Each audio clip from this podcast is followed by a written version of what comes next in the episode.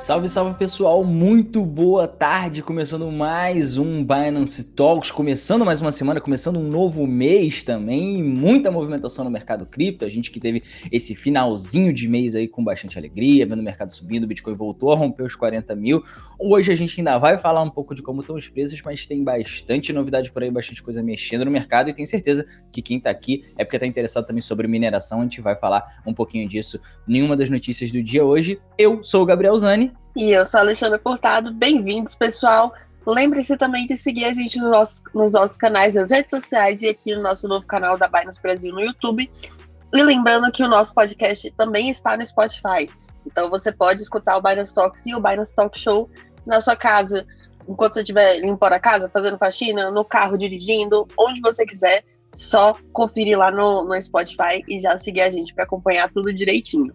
Certíssima ali, mandou bem, mandou bem. Hoje já tem bastante gente acompanhando a gente aí, Cristiano, Ronaldo, enfim, tem bastante gente por aí, Cris, Jálio, Marco, só para ler o nome de algumas pessoas que já estão aqui, o Leandro, o Binho também. Enfim, hoje tem bastante gente acompanhando a gente, porque tem muita coisa de mineração para vir aí, a gente vai falar bastante sobre isso. Mas a primeira notícia vem daquele país que a gente já sabe que adotou o Bitcoin como moeda de curso local e o futuro parece ser bom aí, né, pro pessoal lá de El Salvador, né, Lê? Parece mesmo. Vamos ver aqui. Então, o Bank of America aposta que o El Salvador tem a ganhar com a adoção do BTC. O Bank of America, que é uma das maiores instituições financeiras dos Estados Unidos, com base no total de ativos, né, acredita que El Salvador pode ter muito a ganhar com sua mais recente investida no Bitcoin. Em um relatório publicado na semana passada, analistas do banco disseram que a decisão de El Salvador de reconhecer o Bitcoin como moeda de curso legal poderia agilizar as remessas, promover a digitalização financeira, fornecer aos consumidores mais opções e abrir o país para empresas americanas e mineradoras da moeda digital. Lembrando que é, essa notícia, essa informação vindo de uma instituição financeira grande como o Bank of America é importante porque esses tipos de instituições eles mexem muito com é, grandes investidores e para esses investidores significa que essa adoção de El Salvador ao BTC né, é uma coisa bem positiva. Mas continuando aqui, o banco observou que as remessas respondem por impressionantes 24% do produto interno bruto de El Salvador. Mas uma parte considerável disso vai para taxas de transação e usar o Bitcoin para remessas pode reduzir os custos de transação em comparação com os canais tradicionais de remessa, disse o relatório. A ideia é que o Bitcoin possa ser usado como um, intermediário para transferência internacional, de forma que os dólares sejam convertidos em Bitcoin pelo remetente e depois convertidos em volta de dólares internamente pelo receptor. Então isso aí também é interessante porque muitas pessoas que têm familiares em El Salvador se mudaram para os Estados Unidos, se mudaram para Canadá e mandam dinheiro para lá todo mês. Então isso é um tipo de movimentação também muito comum no país. Então pode facilitar bastante essa questão agora para eles. Mas e aí, depois desse relatório desse bancão, será que algum outro país se, se sentirá encorajado a seguir os passos de El Salvador? O que, que você acha aí, Gabriel? Então, ali, eu acho que é exatamente o que você falou. Uma coisa é sou eu falar, uma coisa é você falar, outra coisa é o Bank of America falar, né? Querendo ou não, isso é algo que a gente concorda, que a gente já achava antes também, mas a opinião de um banco desse é importante e não é importante pra gente, né? É importante para quem realmente vai botar dinheiro, vai injetar dinheiro dentro de El Salvador. A gente tá falando de institucionais, tá falando de empresas que podem entender que é um país interessante para abrirem uma fábrica ou enfim, coisas desse tipo, que querendo ou não fomenta a atividade econômica dentro do país e esse é o principal ponto. E como você falou, outro ponto muito interessante é esse, que a gente sabe dessa questão da liberdade econômica né, de certos países, o quanto você consegue investir fora do seu país, o quanto outros ou pessoas de outros países conseguem investir nos ativos do seu país, em empresas locais, etc. A gente sabe que no Brasil, por exemplo, isso é bem complicado para investidores de fora, de varejo, investirem aqui no Brasil é um pouco mais complicado se não forem cidadãos brasileiros. Então, El Salvador já sai na frente aí nessa com o Bitcoin como uma ferramenta, né, que vai facilitar toda essa liberdade econômica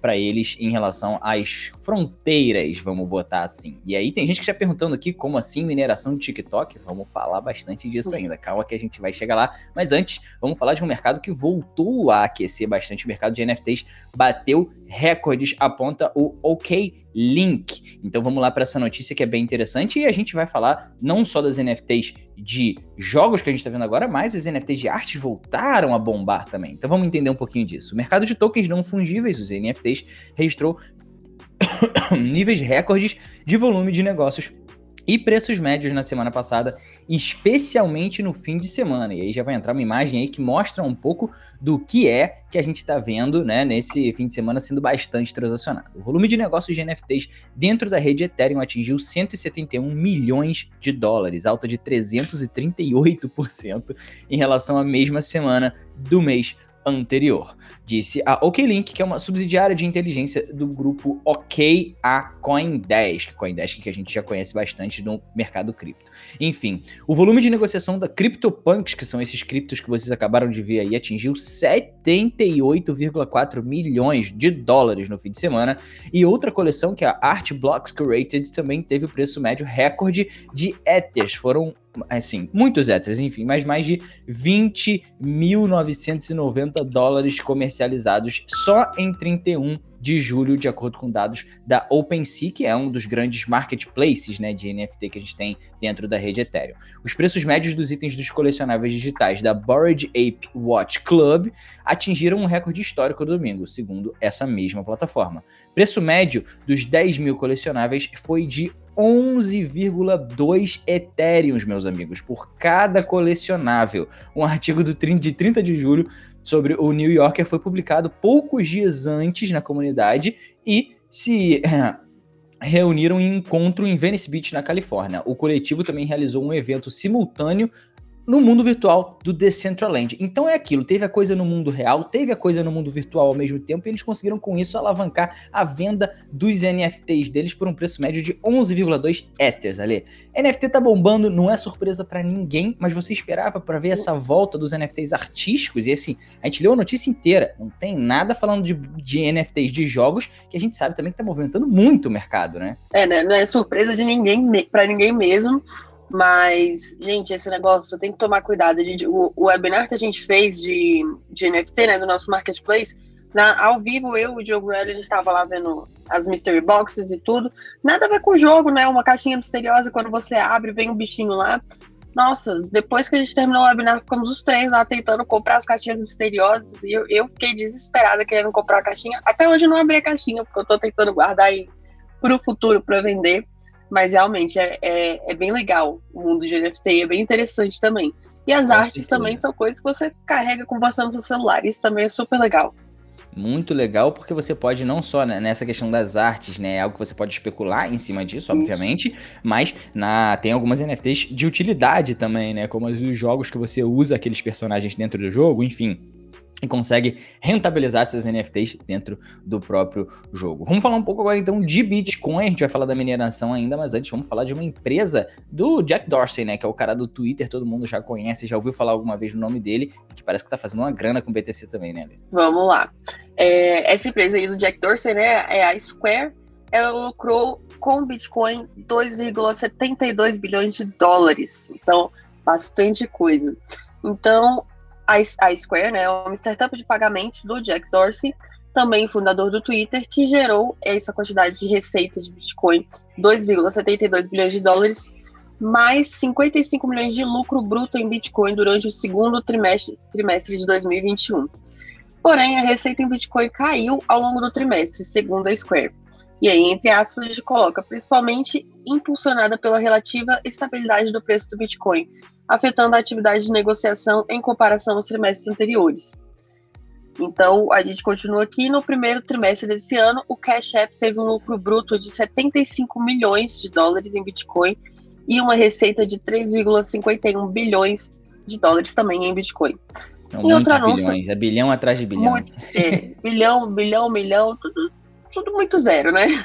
É. Em outro anúncio, a Square afirmou que a aquisição permitirá que ambas as empresas ofereçam seus produtos financeiros a mais clientes.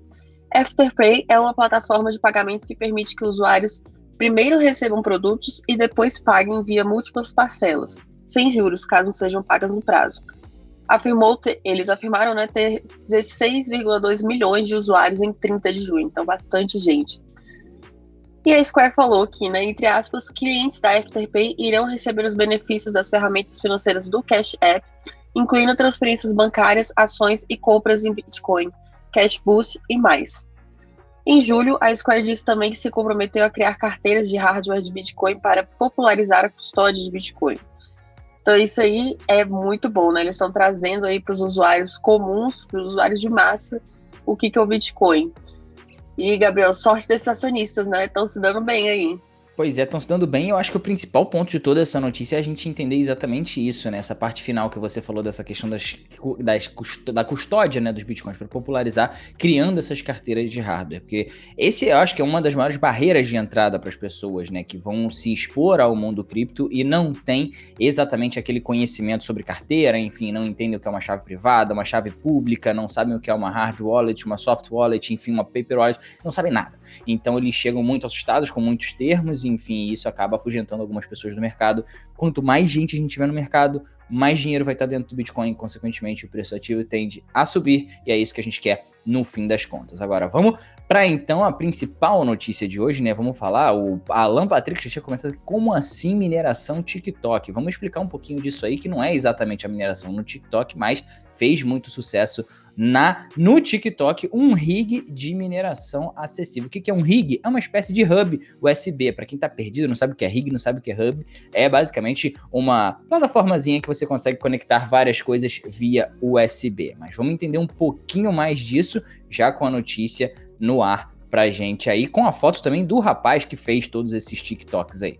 Bom, nas últimas semanas, um vídeo viral no TikTok vem chamando a atenção dos usuários interessados em criptomoedas. Publicado por Aidan Abada, o, o curta mostra um dispositivo de mineração portátil trabalhando em uma unidade do Starbucks enquanto gera uma pequena quantidade de bitcoins. Pois é, o cara foi minerar Bitcoin com isso no Starbucks. O dispositivo de Abada é bastante simples e funciona como um hub USB de 10 portas. Elas abrigam pentes equipados com duas placas ASICs de mineração, custando 875 dólares, ou mais ou menos 4,4 mil reais se a gente fizer a conversão direta. O conjunto rende cerca de 9,35 dólares por mês na cotação atual do Bitcoin, ou cerca de 48 reais. Entretanto, apesar de parecer lucrativa, e aqui é o pulo do gato, né? Acho que é aqui que a gente tem que entender exatamente o que, que acontece a mineração não acaba sendo tão lucrativa se você não tiver uma energia elétrica gratuita. Então isso ocorre devido ao custo necessário para manter o sistema de mineração operante,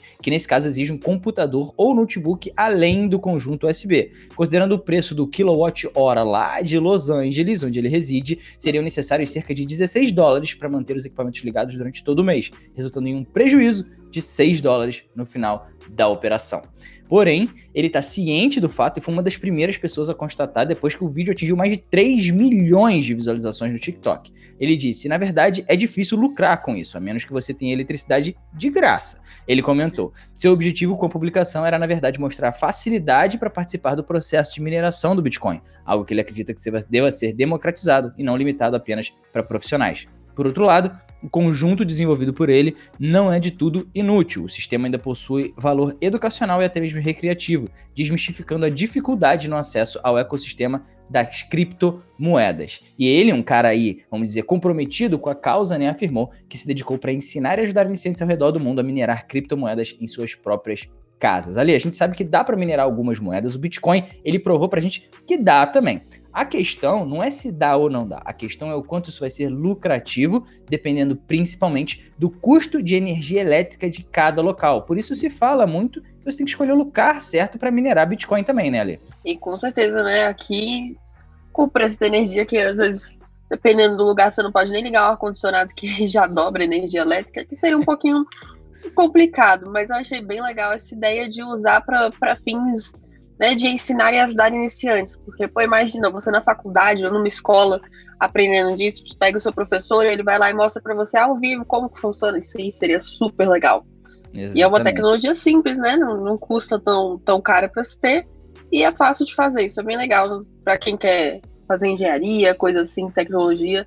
Muito é bem legal. interessante é muito bom porque ensina exatamente isso e mostra que não é difícil minerar Bitcoin. A rede é democrática. O problema é o custo da energia elétrica, infelizmente. Agora, o Rafael Pavão perguntou assim: como é o nome desse cara? Como chama esse cara? Provavelmente vai procurar lá no TikTok, pelo TikTok dele. O nome dele é Idan Abada. A gente vai botar o link pro TikTok dele depois aqui, a gente vai pinar nos comentários aqui da live, então fica tranquilo, fica até o final, que já já a live acaba, a gente bota aqui direitinho para vocês, mas se quiser procurar já, tá aí o nome dele. Enfim, acho que por hoje de notícias é isso. Agora vamos dar uma passada no mercado, Alê?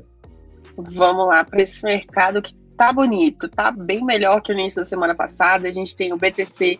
O BTC deu uma quedinha, né, desde ontem, mas ainda assim tá bom, porque a gente tá na faixa dos. Opa, tá na faixa dos 39 mil dólares. Então isso aí já tá, já tá quase nos 40 mil dólares. Ether, a gente teve uma subida de 2,9%, então a gente tá, tá subindo com Ether. É, tem novidade vindo aí, às vezes na rede, na, na rede Ether, isso ajuda a estabilizar. BNB teve uma queda desde ontem de menos 0,7%, mesmo assim tá bem, tá no, na casa dos, 30, dos 300 dólares. E a gente tem aquelas criptos, né, Gabriel, que subiram bem, subiram bastante e que caíram bastante, né, nesses últimos dias. Com Conta certeza. lá pra gente. Tem as duas, tem as duas que subiram, tem aqui, tem a que caiu, tem a que subiu também. A que sobe mais hoje é a FAN, é o FAN Token, né? Pra quem nunca ouviu falar, que não tem nada a ver com a CHZ. A CHZ se diz um FAN Token, mas esse é o FAN com A, é o do torcedor. Esse aqui é o FAN de diversão, o FAN com U. Esse é o FAN Token, que é um ativo desenvolvido especificamente para a indústria de jogos de azar online, ou seja, estamos falando de apostas, estamos falando de loteria, estamos falando de cassino, esse tipo de coisa. É um token que agora está sendo cotado a 0,02 centavos de dólar e teve uma alta hoje de 20 Agora, uma coisa interessante que a gente vai começar a trazer aqui sempre que a gente falar desses tokens, para dar uma perspectiva para vocês, o all-time high desse token, ele lembrando, está sendo hoje cotado a 2 centavos de dólar, já esteve a 33 centavos de dólar, ou seja, ele está com desconto aí de 93,85% mesmo com a alta de hoje. Então é aquilo, sempre de olho nas altcoins, porque você pode ter uma exposição ali, mas sempre que o mercado vem para baixo, com elas a coisa é bem mais pesada. Por outro lado, a que mais desce hoje é a Decred, né? A DCR. A gente sabe que quem é mais antigo do mercado já conhece a Decred, enfim, Decred é uma moeda mais antiga que todo mundo já ouviu falar em algum momento. Hoje está sendo cotada a 138 dólares e 68 centavos, com uma queda de quase 12%. Ele foi criado de uma forma a fazer com que a comunidade aprovasse ali todas as transações, alterações feitas no protocolo, para evitar mesmo que baleias de Decred, né, ou seja, aquelas pessoas que tivessem uma quantidade grande de Decred, conseguissem manipular a operação do protocolo. Foi assim altamente influenciado pelo Bitcoin e o seu all-time high também foi em 250 dólares, ou seja, de 250 para 138 hoje, 40% mais ou menos de queda, de metade, né, menos da metade aí da queda do Fan Token, mais uma queda considerável também, como a maioria dos ativos teve nesse, nesses últimos meses de correção do mercado, vamos dizer assim, né, Ale? Umas coisinhas é bom sempre a gente lembrar, uma pergunta aqui já do que Marizes previsto qual devo investir. Então aqui a gente está falando para vocês algumas, a gente mostra as três principais, né, BTC, BNB e Ether. E essas que tem a maior variação, mas qual moeda você investir, você só vai saber mesmo depois que você fizer a sua própria pesquisa. Então, dá uma olhadinha em quais estão subindo no, no, nos gráficos mensais, gráficos semanais, que a gente mostra aqui nas nossas lives. E aí você vai saber direitinho qual você vai conseguir escolher de forma mais embasada, né? Tomar essa decisão. Com certeza. E é isso, pessoal.